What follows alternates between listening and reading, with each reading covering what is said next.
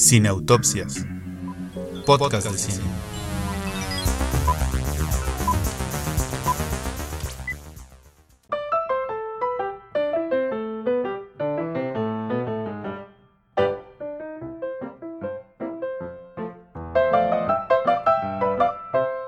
Pues ahora sí, chicos, vamos a iniciar este recorrido íntimo, personal, con corazón, con tripas, con, con bonitos recuerdos que nos hayan dejado las películas de Woody Allen.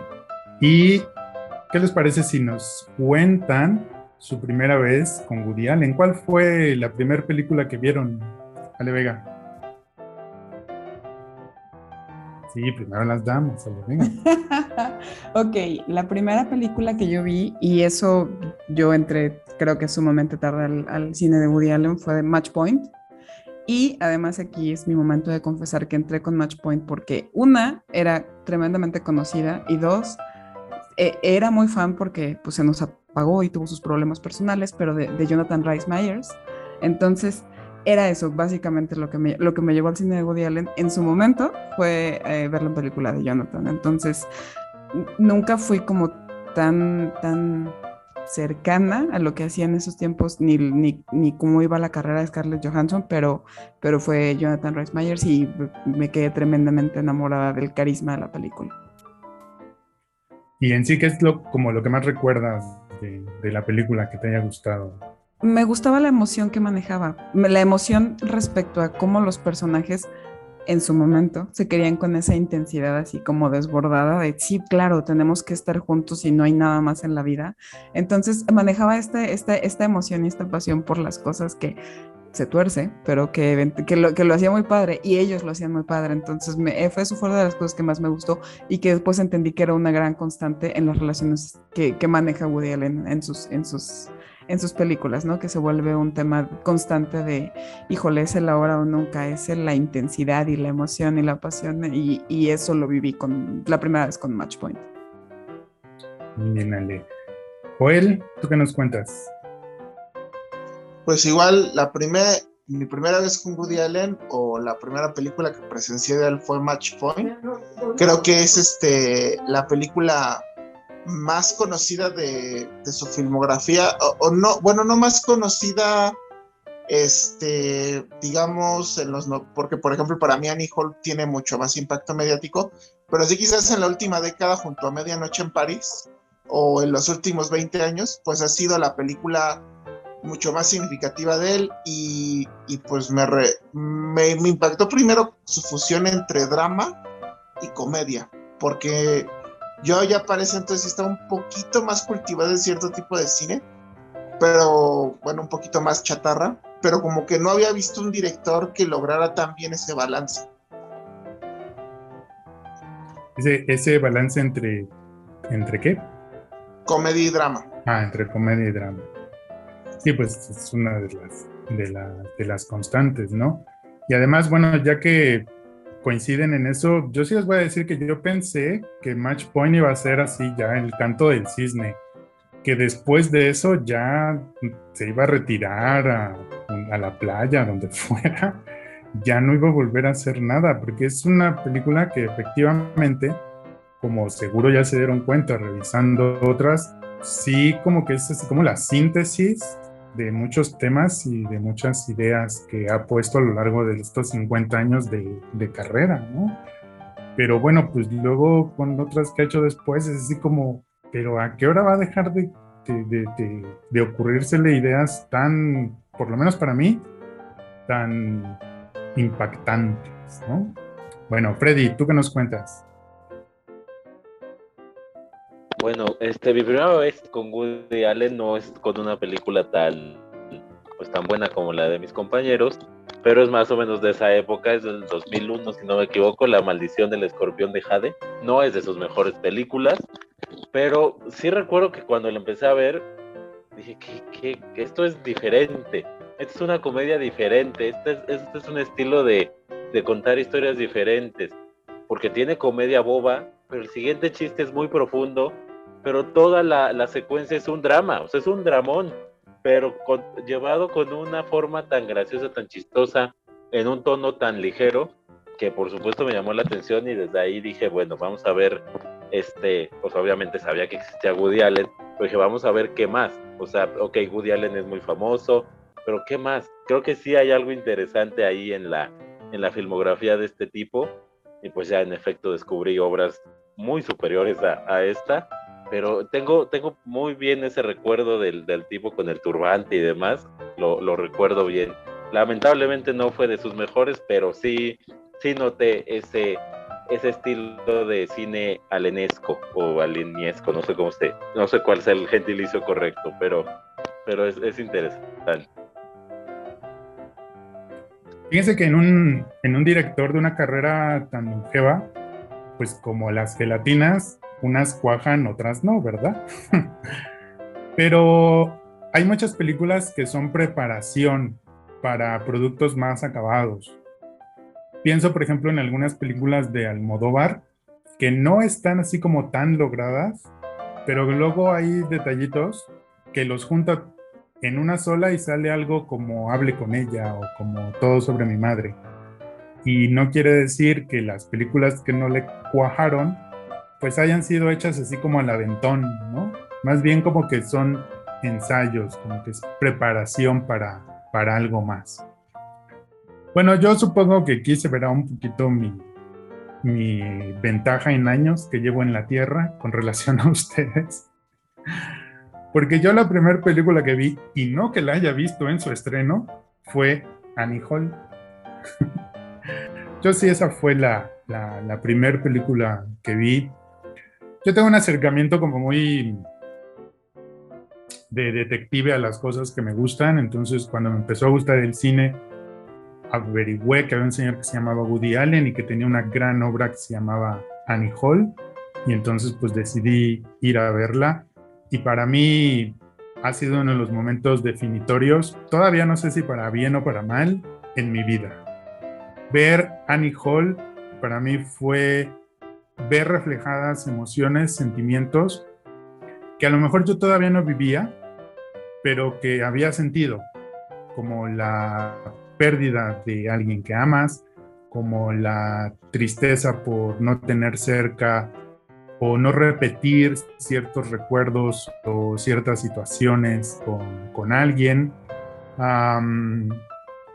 Las reflexiones sobre la, propia muerte, sobre la enfermedad, son cosas que me ayudaron como a darle ahí forma y sentido a emociones y a pensamientos que, pues que parece entonces para mí eran solamente sensaciones o, o, ideas vagas, ¿no? Entonces yo sí les puedo decir con, con mucho orgullo que yo la educación sentimental que tengo la he aprendido de las películas de Woody Allen, tanto para bien como para mal. Y la primera, Annie Hall, ¿no? Entonces para mí fue una revelación en mi vida, fue como haberme encontrado al Dalai Lama, algo así, no sé.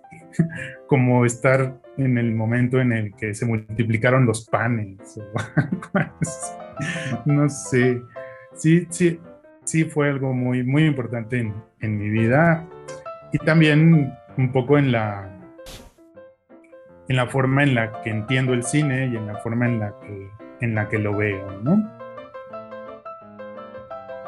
Bueno, comedias o dramas. ¿Qué es lo que más les gusta? ¿Qué es lo que más se sienten identificados? Si tuvieran que elegir entre una comedia de Woody Allen o un drama, ¿cuál verías, Ale Vega? Es que, ¿sabes qué pasa? Que me encanta su comedia. Su comedia me parece salida del corazón absolutamente porque siento que él es una persona naturalmente muy cómica. Entonces, me gusta mucho su comedia. Sin embargo, aquí quiero poner como un asterisco de, sí, y si tuviera que elegir en general cuál es lo que más me gusta, sí me gusta mucho más su comedia, incluso los dramas o los crímenes como Irrational Man. E incluso ese tiene muchísima, está muy cargado de comedia más que nada, ¿no? Entonces, me gusta mucho todo ese tono que maneja. Sin embargo, hay dos películas que quiero resaltar como de comedia tienen prácticamente nada y son para mí que es, aquí Freddy me va a aplaudir, eso lo sé, eh, es la de Wonder Whale, que, que me encanta, Y este. y eh, Another Woman. Esas dos películas que no tienen, siento yo, absolutamente nada de comedia. Qué cosa tan espectacular. Entonces, o sea, prefiero su comedia, sin embargo, esos dos dramas en particular. Híjole, por encima de todo. Joel. Yo lo prefiero en su estado balanceado. Cuando está entre la comedia y la- el drama. ¿Sabes por qué? Porque eh, ese es el plus de Woody Allen. El plus de Woody Allen, como comentaban mis compañeros, es de una situación que sería extremadamente dramática hacer un chiste una comedia o reírse de la hilarancia de la situación. Si, por ejemplo, sí les considero buenas obras, pero no me han encantado tanto lo que es absolutamente comedia de Woody Allen o lo que es absolutamente un drama. No me ha encantado tanto y, por ejemplo, cosas como Annie Hall, Balas sobre Broadway, que son situaciones tensas y su genialidad de hacer chistes acerca de toda esta situación tan tensa es de wow. Es casi, casi como decir, ese es el, el genio y figura donde descansa Woody. Muy bien. Freddy. Este, sí, o sea, pa- partiendo del punto de que las historias de Woody Allen, todas en esencia son dramas, con un tono cómico, pero las historias como tal son dramas, hasta la más boba como bananas, o sea, se va a la guerra, se va a, una guerrilla y es parte de la guerrilla. En Love and Dead es, es una historia muy Bergman sobre la muerte, es una comedia, pero el, el, el esencia es un drama. Partiendo de eso, sí, o sea, me gusta esa dualidad pero soy, soy un poco más de, de las comedias. Quizá no de su primera etapa, que son comedias este, bobas, muy eh, chaplinescas, de, de estilo Buster Keaton. O sea, esa primera etapa quizá no soy el gran fan, pero me gusta más en su estado, en su estado cómico. No soy muy fan de Wonderwall, como dice Alejandra Vega. Este, no soy muy fan de Interiors, por ejemplo, que es su, su primer gran drama. Tampoco fui muy fan, tampoco fui muy fan, pero pero, pero, pero, pero tiene, tiene de los dos, tiene de los dos, pero yo soy más de, de, esa, de esa comedia de, de Woody Allen, de esa parte cómica del, del señorito de 84 años, me parece. Invitamos a la persona incorrecta, de verdad. ¿Qué onda con esto? Es que el Freddy es bien crítico. Es- es- no, no nos perdona Dramático. nada. Son unos dramáticos ustedes dos. El Freddy es súper crítico. No, no la deja pasar ligera. No, no, no. Ay, le platicamos de Wonder Wheel y no. Se fue un desacuerdo mayor. Pero tú, tú, tú, Joel, ¿vas a empatar esto o le echamos montón a Freddy? Wonder Wheel. Uy, es que Ah, ya, no ya soy fan del punto medio de. Pero si tuviera que decantarme por un lado, sí tengo que decir que me gusta más su etapa cómica. O sea, es un tipo que se nota que eh, de todo lo que le pasa en su vida, tiene que sacar algún chiste o algo. Y la parte dramática, si bien eh, la hace bien, o sea, es efectiva. Por ejemplo, lo que me gusta es que si quieres lo comentamos en otro bloque, pero sabe, es un tan buen guionista que sabe desarrollar también a sus personajes, que la parte dramática también se siente efectiva.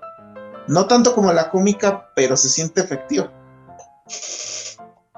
Sí, es, es muy probable que, que en un balance general la parte cómica sea lo que con el paso del tiempo vamos a recordar de Woody Allen, porque él mismo cuenta en su biografía que escribir chistes fue lo que le salvó la vida, lo que le hizo ver que había más que su pequeñito barrio y, y su religión judía, ¿no? Contar chistes fue lo que le permitió ir a conocer Manhattan y conocer gente diferente, ¿no? Yo en lo particular soy 100% drama. Y ya para no hacerles muy largo el cuento, yo, yo cuando vi a Annie Hall tuve conexión personal con, con ella, ¿no? Y probablemente esa conexión nunca la voy a perder.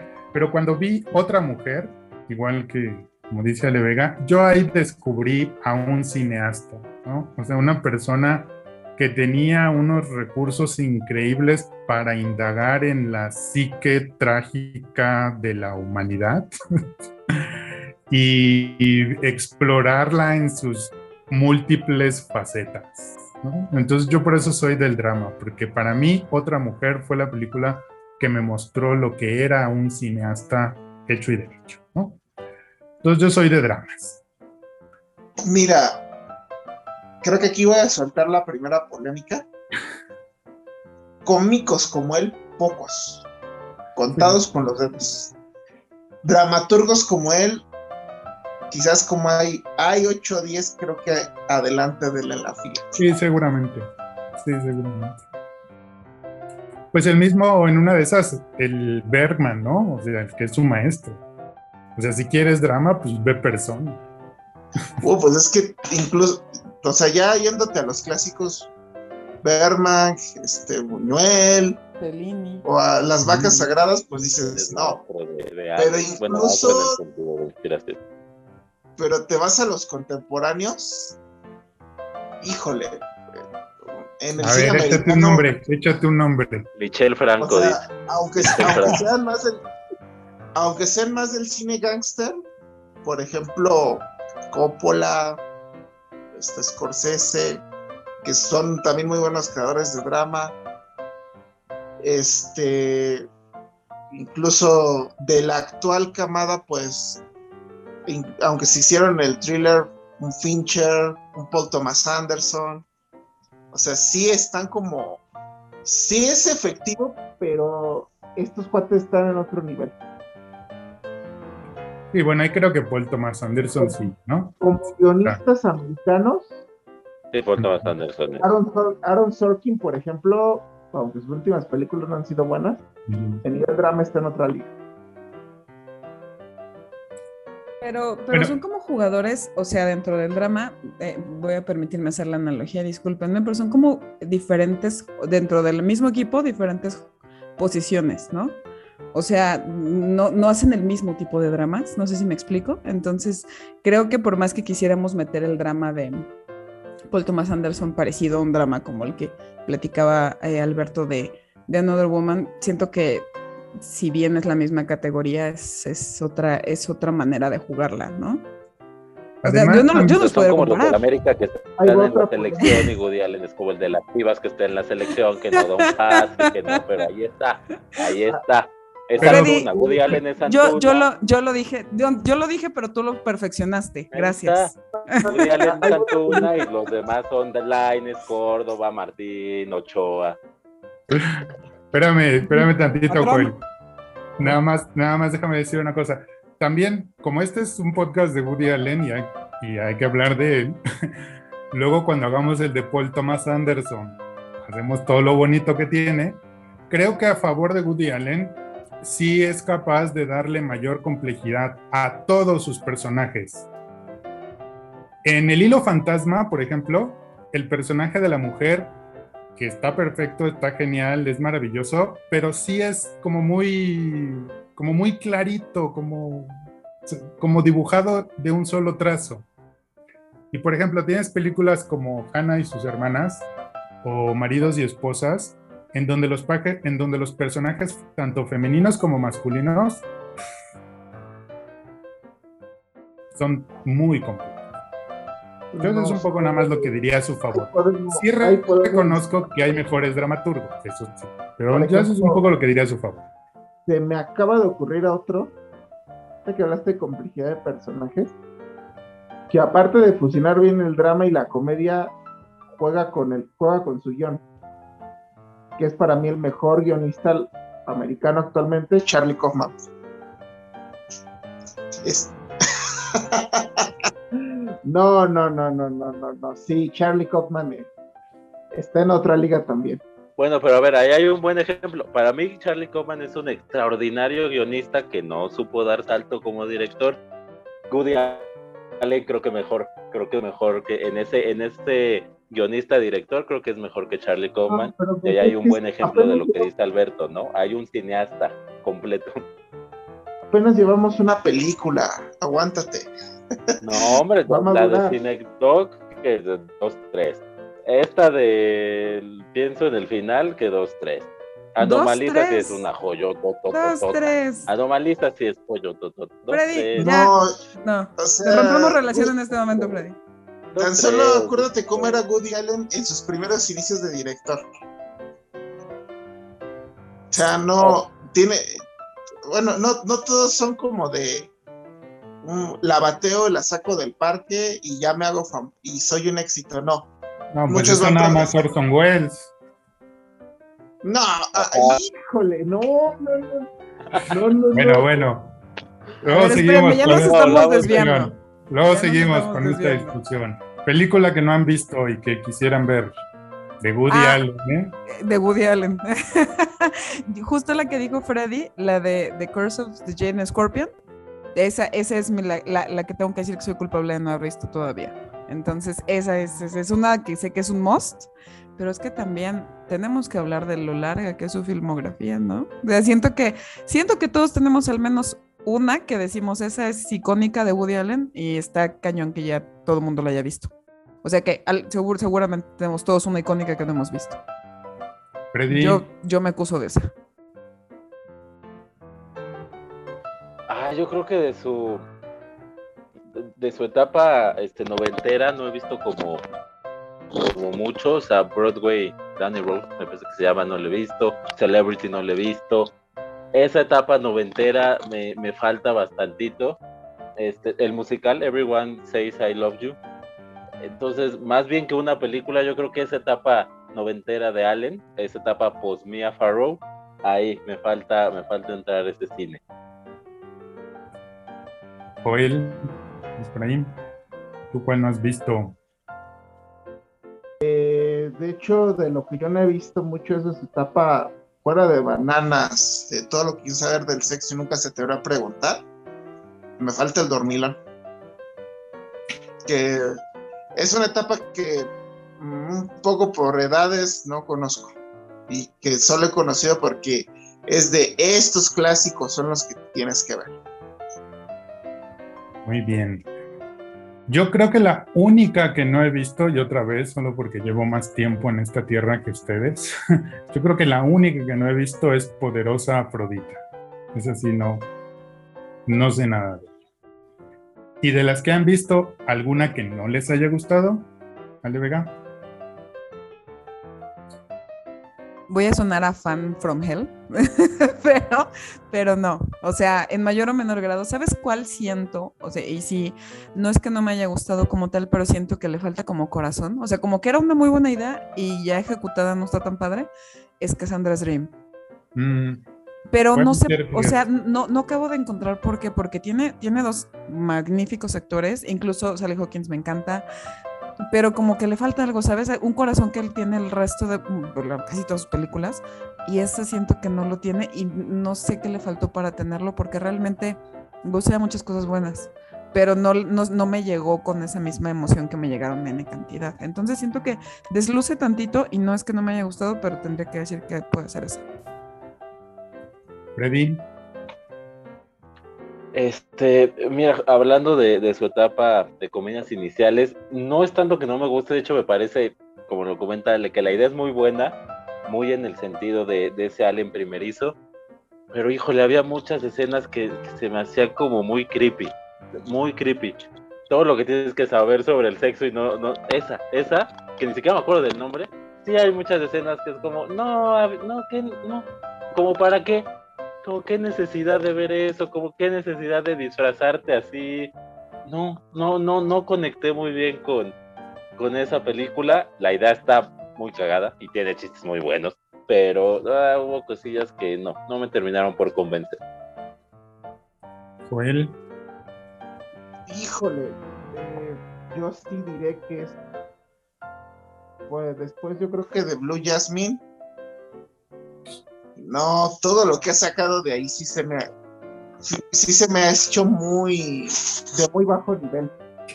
O sea, por ejemplo, esta de que hizo con Justin Timberlake de, de la Rueda de la Fortuna, es que sabes que se me hace ya repetitivo. Se me hace, porque casi cuando ya te metes tanto al cine de Woody Allen, el problema es que hay películas que ya se te hacen muy repetitivas. Por ejemplo, de, la de Roller Coaster, ya sabías que iba a pasar. Yo ya casi casi sabía que iba a pasar. Yo ya sabía el perfil del personaje. Yo ya sabía que pues era una relación destructiva, el Salvador que viene a rescatarla. Ya es como, ya no sé si se, ya dijo todo lo que tenía que decir. No sé si ya llegó a esta etapa. Y por ejemplo, la última que hizo con este niño, Timothée. Chalamet, Con Timote. Este niño dice. de plano era Woody Allen reflejado más joven, o sea, en unos 23 o 24 años.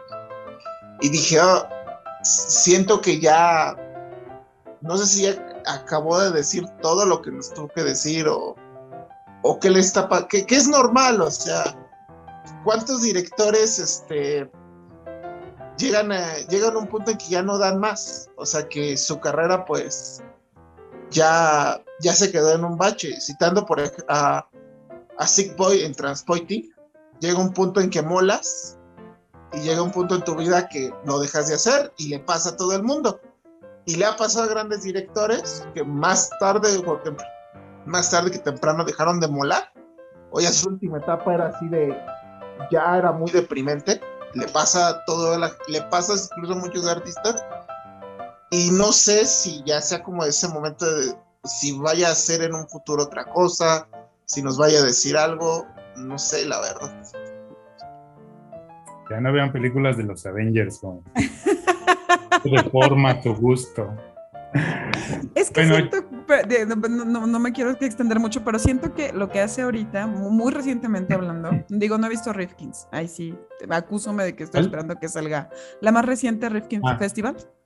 No, no le he visto, no le he visto, pero todas las anteriores siento que ella tiene como un cine cómodo que disfruta hacer. Entonces, como sí, sí, obviamente si lo, si lo comparamos con Hannah y sus hermanas, pues claramente sí es mucho más sencillo el de ahorita. Pero es como este tipo Midnight in Paris o The Rainy Day in New York, como cosas que se ve que disfruta hacer y ahí se le ve el corazón a las películas, aunque claramente no tienen esa profundidad que tienen otras películas. Creo que es eso. No sé, a mí, para mí sigue molando, pero ya como en otra forma de hacer las cosas. Sí, es, Fíjate, fíjate que con Woody Allen me pasa lo mismo que, que en otro cineasta. Tiene la tendencia de sacar una película por año.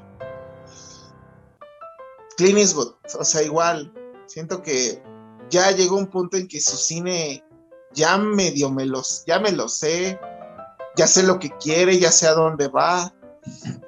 Y me está pasando lo mismo con Ale. O sea, ya ya no nos conocemos tanto que ya sé, el- o llevamos tanto tiempo de vida juntos que ya sé lo que, lo que va a hacer, ya sé sus miedos, ya sé sus fobias. Y como dice, y como dicen, o sea, es un cine que ya es muy cómodo para él. Y a lo mejor es, sonará feo, pero a lo mejor es la edad. Ya no se quieren arriesgar a otro tipo de estilos. Bueno, a ver, rápidamente. Eh, es verdad que, por ejemplo, Blue Jasmine y The Wonder Wheel tienen muchas similitudes, pero sí creo que son dos exploraciones de cómo puede reaccionar un personaje frente a las mismas situaciones. Y es explorar cómo una mujer puede terminar totalmente quebrada o cómo puede terminar en el borde de me voy a quebrar o voy a salir adelante, ¿no? Entonces, bueno, eso por un lado. Y por el otro, creo que también podríamos celebrar la vida de una persona que se da el lujo de mover millones de dólares para hacer lo que se le dé la gana. Y como se le dé la gana. Y si quiero hacer la misma película, ¿qué? No es tu dinero, ¿no? Entonces creo que también podríamos celebrar un poco ese, esa dimensión de una persona que ha llegado por su arte a darse el derecho de hacer lo que se le dé la gana. A mí la película que no me gusta y que hasta me dormí mientras lo estaba viendo es esta con Emma Stone y Colin Firth que se llama ¿qué? Media luz de luna, media noche en la luna. Ni siquiera me acuerdo cómo se llama. Magic in the Moonlight, ¿no? Eso, Magic. Ahí está bien chula, Alberto. ¿Cómo te atreves? Y aparte es Doña Emma Stone. ¿Cómo te No, o atreves? por dos? sí, pero Es así, me dormí, les juro que la estaba viendo. y- Yo creo que me pasó un poco lo que le pasó a Joel con, con La Rueda de la Fortuna. O sea, sí fue un poco esa sensación de esta película, ya la vi. Pero es la única vez que me ha pasado. Me dormí. Me han roto mi corazoncito. Las dos están, las dos están padres. No, sí, Una. a mí de Wonder Wheel me parece chulada de película. Pero la otra sí, no pude con ella. Nada más ahí son fotitos en colores Wonderville. Que, o sea, sí, Kate Winslet es una reina, pero. O sea, Freddy, por favor, contrólate. No, me no, dio diabetes, esa- no me vi la toques. con diabetes de, de la sala, no manches, no, ¿qué? pero es que ese es el No puedo-. No, no puedo con Justin Timberlake, en serio. Ay, a mí también me choca, pero la película es increíble. Tampoco. Increíble, increíble, Freddy Montes.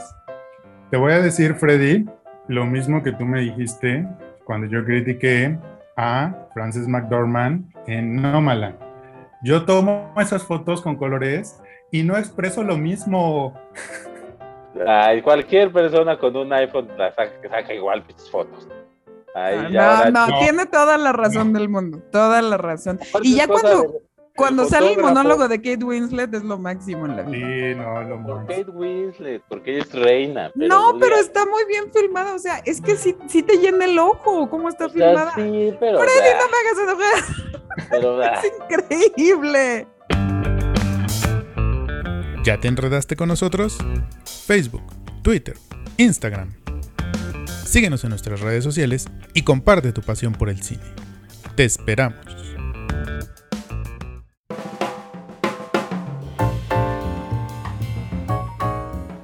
Bueno, muy bien. Vámonos. ¿Cuál ha sido el momento que recuerdan que más se hayan reído en viendo una película de Woody Allen? Ale. Eh, me parece que fue, en- es que sí me, pero eso ahí se lo voy a achacar específicamente a la actuación de, Mia Farrow en la película de Alice, cuando le dan como las primeras hierbas y empieza a mm, platicar con el galán, que, el señor este que le gusta, y que, y que le dice, ya que, ya que se desinhibe le dice, oh, your eyes are on fire.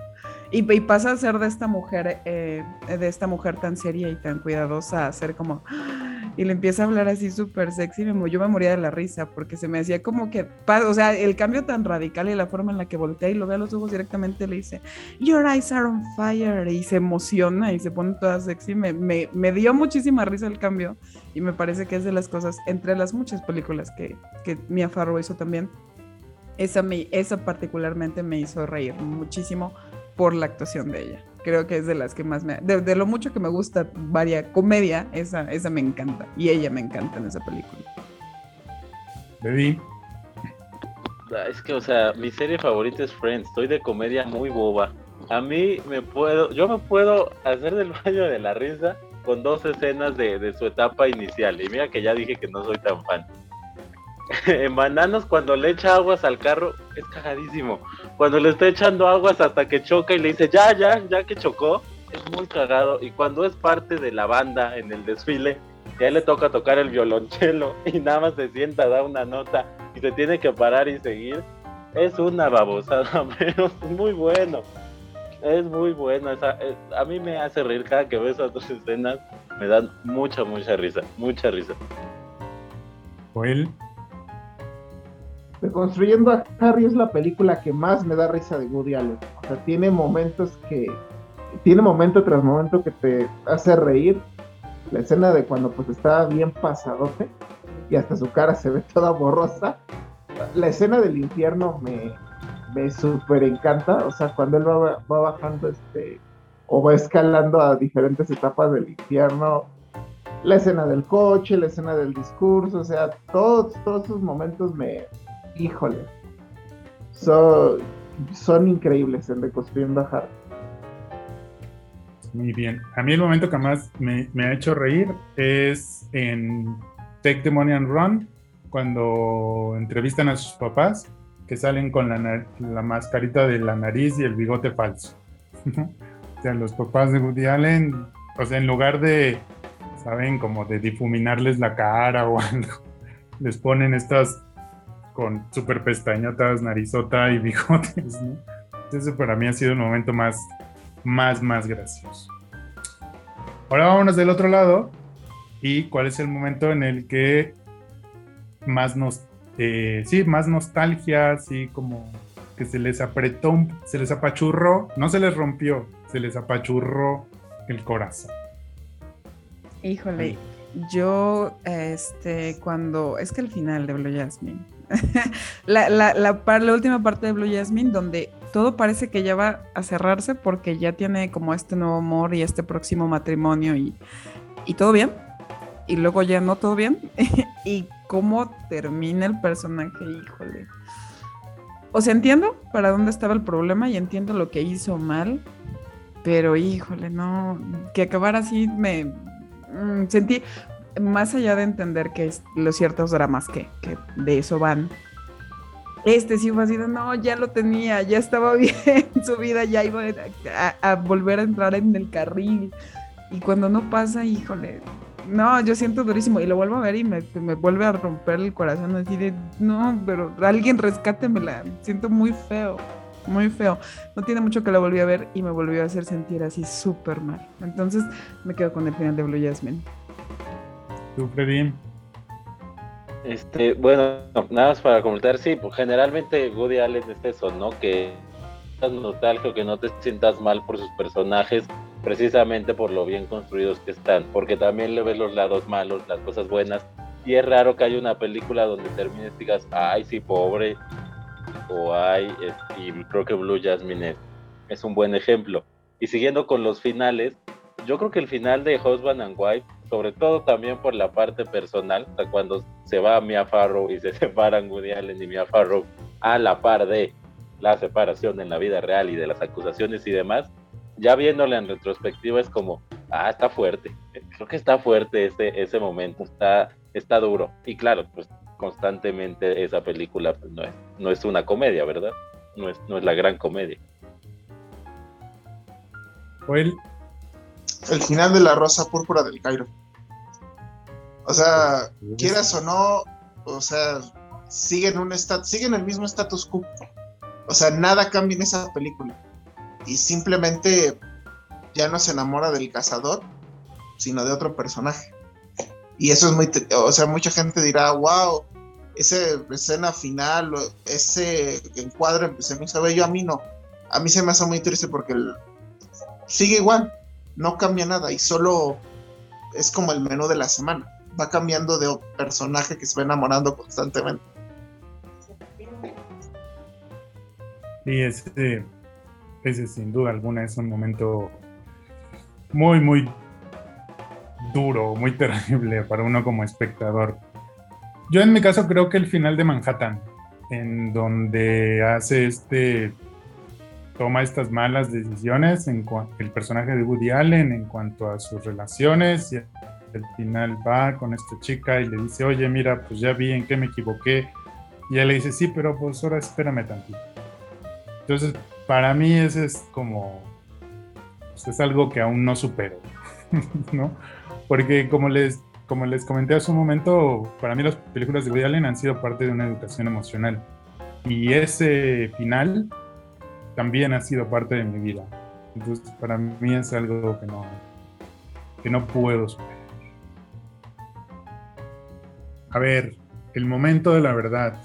Y así en el orden que hemos estado haciendo, Ale, Freddy, Joel, Scarlett Johansson o Emma Stone. Emma Stone, por supuesto, siempre en todo. Emma Stone, por supuesto, siempre en todo. Soy súper fan de Emma Stone, la admiro, es bellísima, pero a nivel actriz histriónico, Scarlett Johansson está muy por encima de Emma Stone.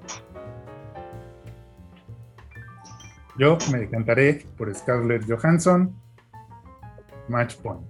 Y Emma Stone en la película que no me gustó, entonces pues lo siento, ¿no? Luego tenemos de las que ya hemos comentado un poquito, ¿con quién se quedan? ¿Kate Blanchett o Kate Winslet? Dificilísimo. Y si me, de- si me das chance de empate, empate. Pero si tengo que escoger, Kate Blanchett. Yo, siendo objetivo, me parece que Kate Blanchett es mejor actriz. Siendo objetivo, creo que Kate Blanchett este, supera a Kate Winslet. Pero yo soy muy fan de Kate Winslet. O subjetivamente, soy muy fan de Kate Winslet. Pero mejor actriz Kate Blanchett. Así, a seca. Joel. Está difícil la pregunta. Pero Kate Blanchett a- actoralmente y histrónicamente levemente está por encima de, de Kate Winslet. Bueno, Kate Winslet estuvo en La Rueda de la Fortuna, Kate Blanchett en Blue Jasmine y yo me voy a quedar con Kate Blanchett. Y ahora sí, la pregunta del millón, jóvenes. ¿Diane Keaton o Mia Farrow? Con todo el amor que le tengo a Diane Keaton, me impresiona mucho más Mia Farrow. Eh, siento que el rango que utiliza es mayor. No, no me hagas caras porque lo voy a tener que justificar. Mia Farrow, ya. No, Diane Keaton mil veces. O sea, mil, mil, mil veces Diane Keaton, actrizaza. Ah, eh, no, Mia Farrow, ni siquiera le encuentro tantos registros histriónicos a Mia Farrow. No, no. y Diane Keaton, si tan solo con Annie Hall, Diane Keaton tiene para pisotear la carrera de Mia Farrow. Quizás si quitamos al bebé de Rosemary, todo lo demás así, así con el dedo gordo del pie y ya. Coincido. Diane Keaton muy por encima de, de Mia Farrow. Aparte que Mia Farrow en su carrera, si se fijan, siempre tuvo la bendición de tener buenos directores. O sea, hay algo que sí quiero aclarar. Si de verdad quieren ver un buen actor, pónganle una película mala, con un director malo. Y si carga completamente la película, están casi en otro nivel. Como Kate Winslet en Wonder Woman. Freddy, te espero a la salida, fíjate. Pues donde quiera, ahí en la deportiva nos vemos. Ah, pero no voy a llegar hasta el Atlántico, entonces hay- hay un punto medio. Punto medio, sí, ahí como cuando vende punto medio. Como Joaquín Phoenix en El Guasón. Como Joaquín Phoenix. O igual ustedes no existen. Es un Yo gran no- ejemplo. Igual estoy hablando solo. Sí, Bueno, Diane verdad. Keaton y Mia Farrow son dos de las actrices más icónicas en toda la filmografía de Woody Allen, por eso las pusimos a competir. Y yo no puedo más que elegir a Diane Keaton en mi vida. Muchas gracias. Bueno, de y de todos los actores masculinos que han actuado en sus películas, ¿algunos recuerdan en especial con cariño y aprecio? ¿Ale Vega? Aquí viene mi polémica. ¿Listos? Listos. Woody Allen le encanta protagonizar, ¿no? O sea, le encanta ser el parte de sus películas. Eventualmente, y por la edad y por lo que ustedes quieran, ya no, es- ya no lo es tanto. Entonces aquí voy a meter el nombre sutil de Timothée Chalamet como el digno representante Woody Allenesco del cine del futuro de Woody Allen. Porque haberlo visto en el Rainy Day en New York y pensar únicamente en Woody Allen, para mí eso es decir, aquí está mi personalidad y mi ser.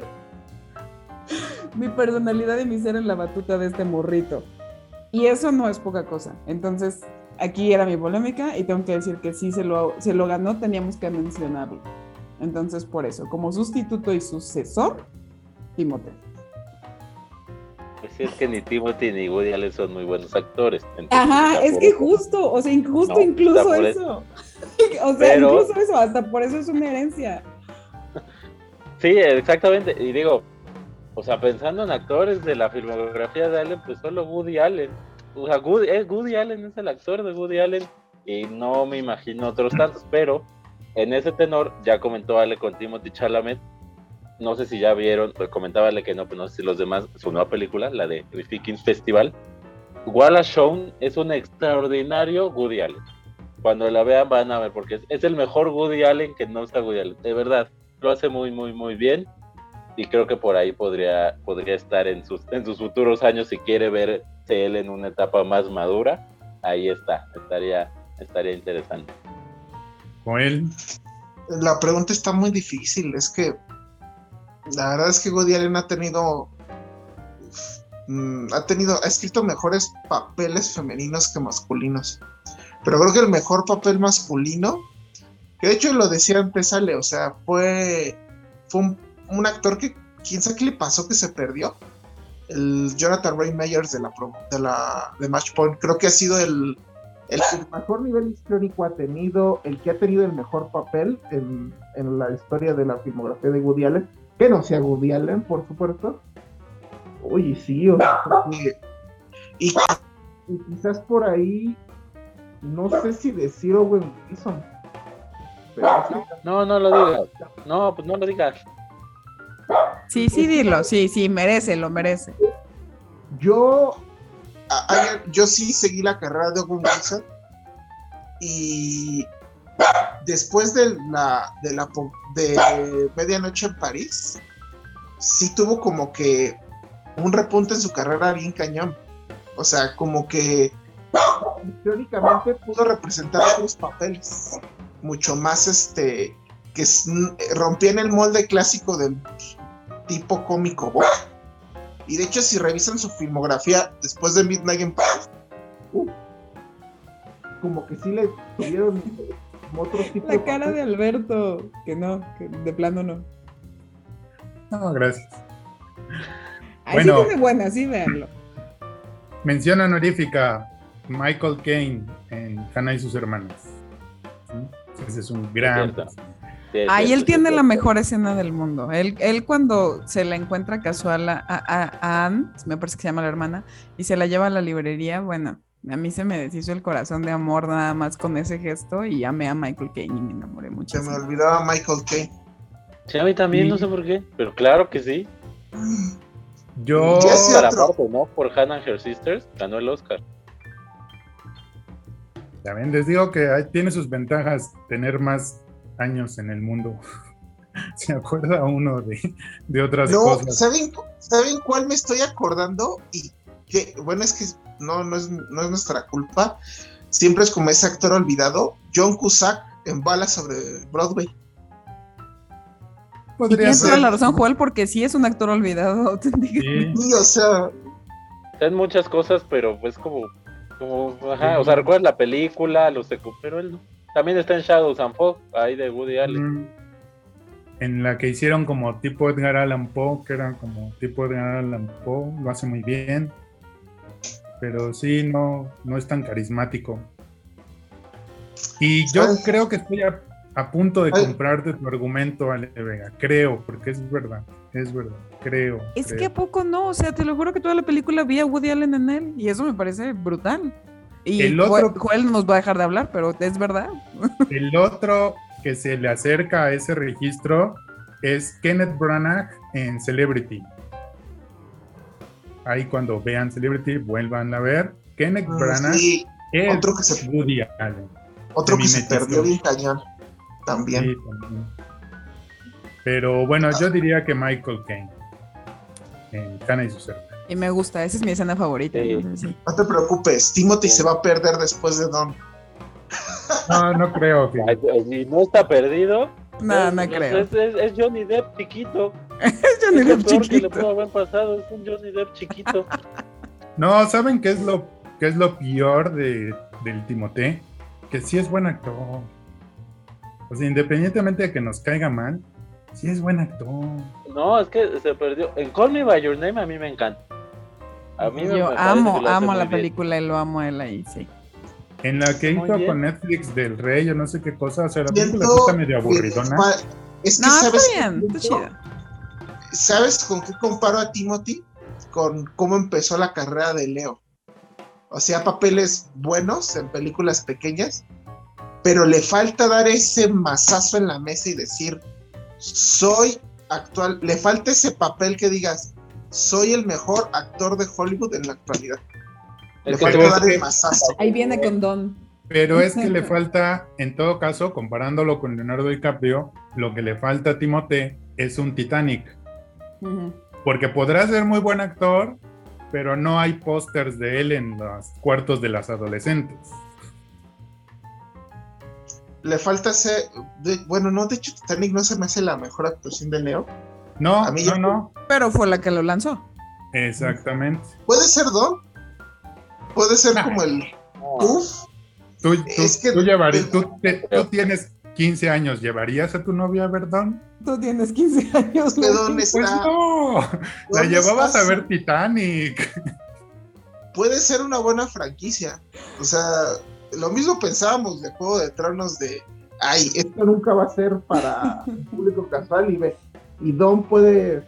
Porque Don, de hecho, sí tiene las cualidades para hacer una saga. eh, nivel Star Wars, nivel Juego de Tronos, este, nivel Señor de los Anillos. El problema es que esa película está ta- ese libro está tan maldito que cualquiera que lo toque en el cine. Bueno, hasta el mismo David Lynch se arruinó su, casi su carrera por esa película. O sea, el libro está tan maldito. Pero sobre, pero sobre Chalamet, quizá en otro escenario, si no fuera Woody Allen el director, a Rainy Day pudo haber sido su película romántica. Estaba con Selena Gómez, o sea, en otro escenario la pudo haber ido a ver todo el mundo. Sí, sí, sí, sí. El Fanning, Diego no actuó nada, Luna, ahí estaban, No actúa nada. Ay, sí actúa. no actuó nada. Ay, pero No, no actúa. Gael, espérame tantito. Gael Mis- Hold My. Beer. García. No manchen, ¿no, ¿no han visto ahorita la nueva de Gael? La de que tiene con Old. Chinaman. La Old. de Old. No, Dios mío, Gael es un tro Gael es un tronco actuando, eh. De veras. Los dos, los charolastras son troncos, troncos, troncos, troncos. No, siento que, bueno, o sea, Don Freddy sí es súper dramático, pero siento que Diego se están tirando muchísimo ambos, muchísimo. No porque Diego sean, no, no porque sean lo máximo en la vida, pero tampoco están tan mal. Sí. Actúa mejor este el de Amarte Duele. Ya se me olvidó ahorita el nombre, pero A Luis ¿es mejor Peña. actor el de Amarte Duele? Benny Emanuel. Ah, ay, Benny Benny- Manuel es Benny actorazo. Manuel es muy bueno, es muy bueno. Benny Manuel y, o sea, esa pareja, Benny Manuel y Regina, que son novios, los dos son actorazos, pero nadie los pela, pero son Actúa actorazos. mejor, actúa mejor Tenoch Huerta.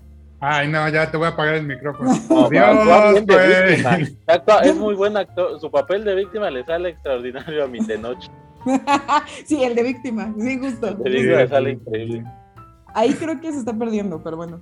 Ya nos Bueno, desviamos. pues, justo Sí, como ya. hablábamos antes de iniciar, perdiendo patrocinios aquí, como Sí, pensé que no estaba grabando. Ay, perdón. Ay, perdón. Bueno, a ver, chicos, ¿creen que serían, chicos y chicas, ¿creen que serían amigos de Allen? Ah, yo siento que súper sí. Pero, pero, o sea, mm, sin preciarme de saber ni el 5% de lo que él sabe, pero en cuestión de lo que disfruta el arte, y me refiero a todo, porque en, su peli- en sus películas vemos mucho la arquitectura, vemos mucho la música, más allá de, obviamente, el, el cine y demás. Creo que sería una gozada ser su amiga, porque eh, eh, lo que se puede compartir con una persona que disfruta tanto el arte, sin el esnovismo de por medio, o sea, lo disfruta porque lo vive, Estaría increíble, yo sería fan y creo que sí, ahí hay un punto de coincidencia que me encantaría.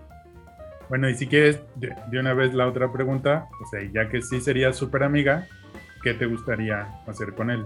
Así Uy. un día cualquiera. Me encantaría porque pues obviamente eh, sé que son dos cosas en las que yo creo que yo no lo he visto y no sé qué tanto registro haya de eso, pero es músico y en su, en su momento fue, eh, hizo stand-up, ¿no? Entonces, verlo, o sea, ver un show de él que no fuera nada que ver con el cine, si yo pudiera ver un show que tuviera que ver con algo eh, de él haciendo una de esas dos cosas, eso, haría- eso haría. O sea, ser espectadora de una de esas dos cosas. Freddy, Este, sí, yo creo que seríamos, am- sin duda alguna, seríamos amigos Woody Allen y yo. Yo creo que estaríamos en una fiesta a la que nos inviten los dos así en un sillón platicando y viendo mal a todos. Entonces, por eso creo que, que seríamos amigos y ya platicando sobre, sobre otras cosas. Estaría interesante. Pero ¿qué, qué me gustaría este, hacer o qué experiencia me gustaría tener con Woody Allen? Yo- o sea, me voy a ir quizá a lo más básico, pero imagínate caminar por Nueva York con Woody Allen, que te platique lo que quiera, pero caminando así en Nueva York una tarde, o haciéndole una entrevista en Nueva York, que tampoco es fácil de, de entrevistar más allá de las, de las pequeñas entrevistas de sus películas, eso estaría, estaría muy chido. o él.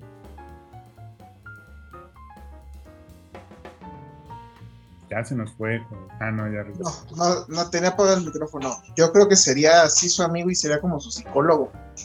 Tengo esa tendencia a, a que la gente man- medio depresiva termine escuchándolo. y contestando a la pregunta, pues eh, A lo mejor seríamos compas normales, de esos que, por el lado, su parte artística, pues de, desde ahí de un momento haríamos clic. O sea, por toda la referencia cinematográfica al mundo del arte. Pero, por ejemplo, también la otra parte es la deportiva, que, porque pues yo soy muy fan de los Yankees, y pues que él creo que le va a los Nets o a... los Knicks. Son los Knicks del béisbol, ¿verdad? No, del básquet. Como ah, del básquet. Uf, sí, también haríamos match. Por, ya a mí también la en básquet. O sea, en ese aspecto, pues, cada que hubiera un Clippers Knicks, ahí estaríamos. Entonces, no había problema. Muy bien. Yo contra todo pronóstico creo que yo no sería amigo de Woody Allen. Siento que es una de esas personas muy demandantes con sus amistades.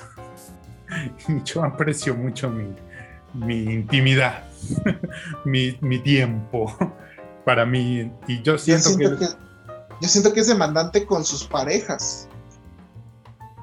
Sí, un poco, ¿no? Con su círculo cercano, pienso yo ayer estaba viendo una película del Modóvar donde un personaje va a molestar a quién sé cuántos amigos para que le ayuden a quitarse los zapatos. Solo a eso. Yo siento que Woody Allen es así. De esos que tiene un problema y te habla por lo que sea. Y a mí me fastidiaría la tercera vez que me llame. igual que Joel, yo en todo caso lo que creo que sí podría hacer con él es ir a ver un partido de básquetbol. Eso sí, seguro sí haría. Yo, yo quiero cambiar mi respuesta, ya sé, y creo que sí lo necesita. Yo sería su abogado, ya. Y vaya que lo necesita. Me encantó. sí, lo necesita. actualmente sería el peor trabajo de ser el abogado de Woody Allen. Actualmente sería el peor trabajo. No tiene a quien dejarle su herencia, ya se va a petatear, que me paga así. Es un gran negocio. ¿Te quieres aventar todos los escándalos que trae? Adelante. Le quedan 3, 4 años de escándalo. Mira, yo creo que es peor trabajo ser el abogado de Chiquis Rivera. ¿En cuántos podcasts sobre Woody Allen ha cabido Chiqui Rivera? Esa es mi pregunta. Creo que es el único en el que, hablando de Woody Allen, puede entrar la Chiqui Rivera. Me parece de reconocerse. Aplausos a esos twists, ¿no? Ah, no lo vimos venir. Aplausos, sí, sí, sí. Andamos muy. Andamos con unos giros. Sí, caray.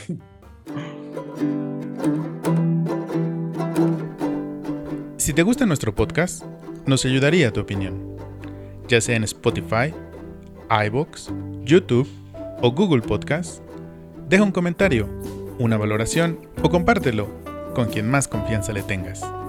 Gracias.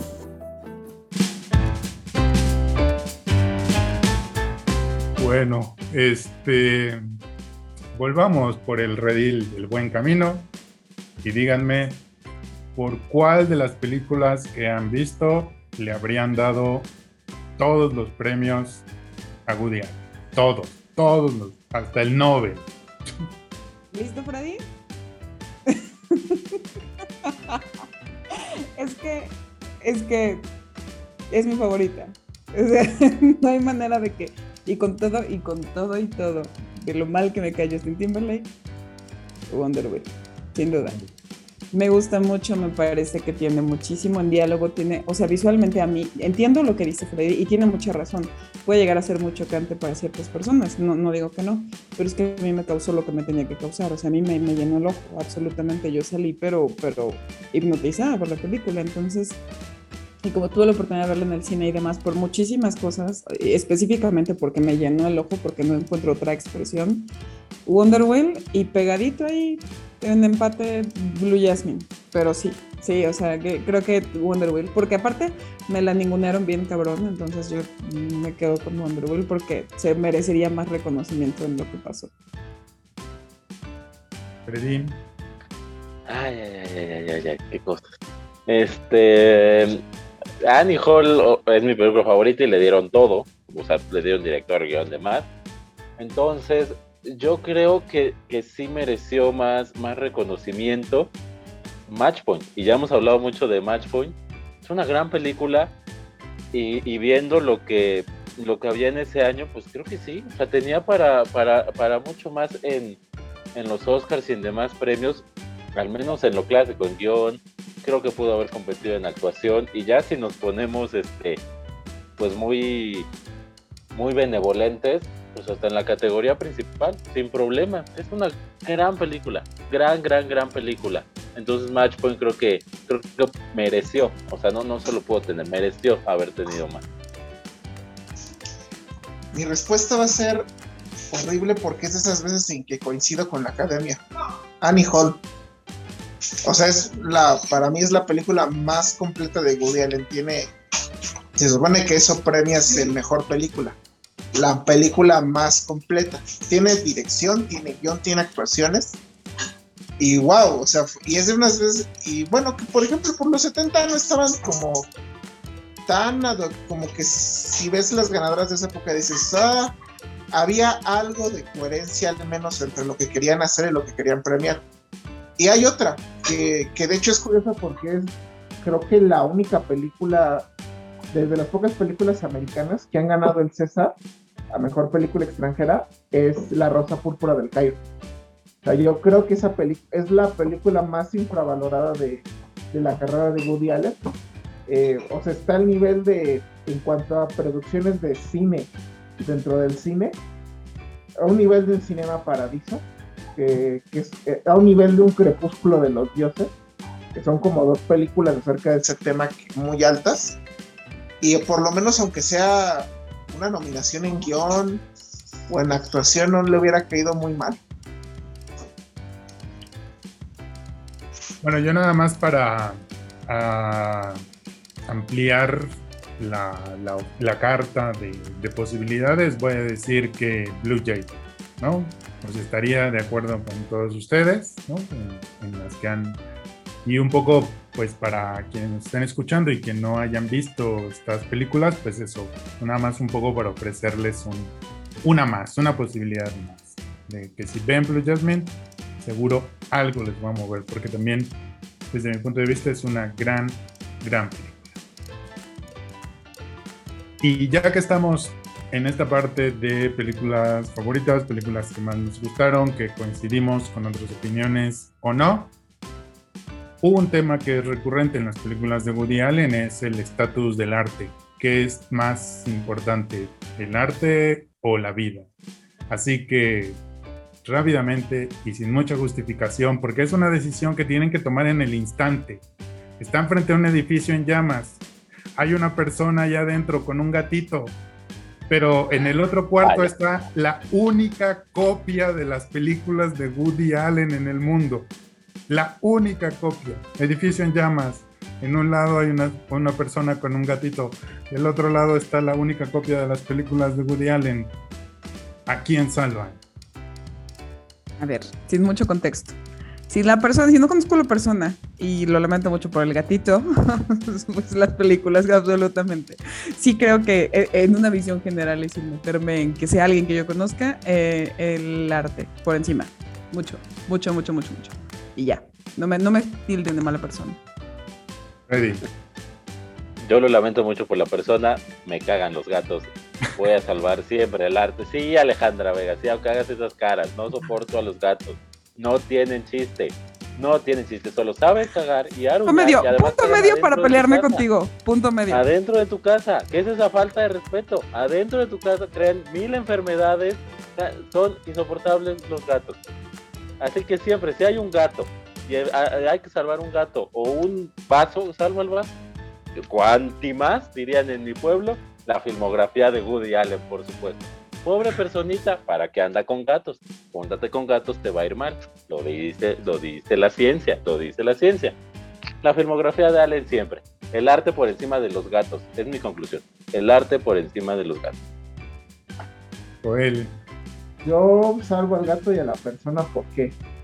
Porque, bueno, yo siempre he sido, siempre he sido a favor de la vida. Aparte de que, si se quema la última copia, imagínate el estatus de culto que adquiere Woody Allen por material perdido filmográfico. y, ahora imagínate otro escenario. se quema.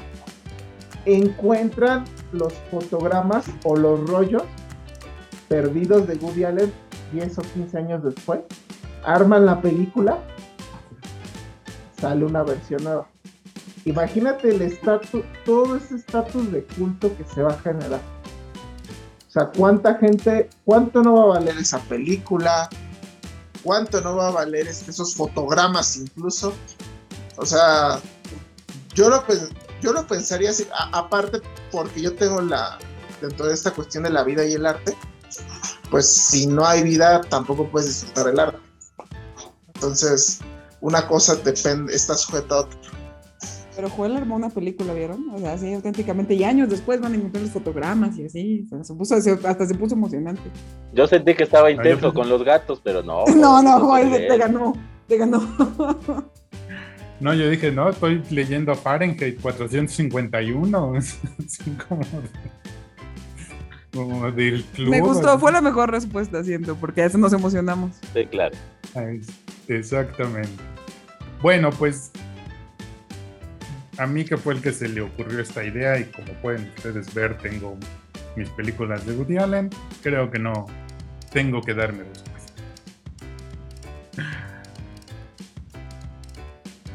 Bueno, muchas gracias, Ale Vega.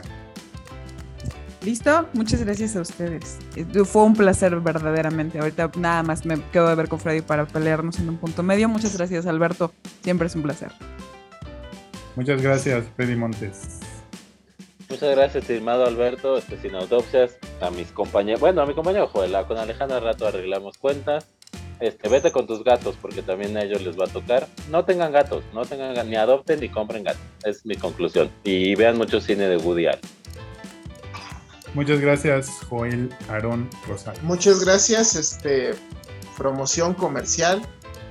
Me encuentran con Freddy en Cine, Cinéfilos MX, escribiendo la, la columna de No tires tu dinero, cada que hay un estreno interesante. Y me encuentran también en Cinescopia, eh, escribiendo también acerca de estrenos y de cualquier otra cosa que se nos ocurra. Así que muchas gracias por este espacio y esperemos que se vuelva a repetir. Bueno, muchas gracias a ustedes por acompañarnos en este especial de Woody Allen. Espero que lo hayan disfrutado tanto como nosotros.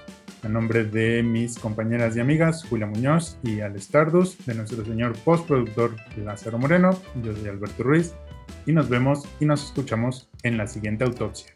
Hasta entonces. Gracias chicos.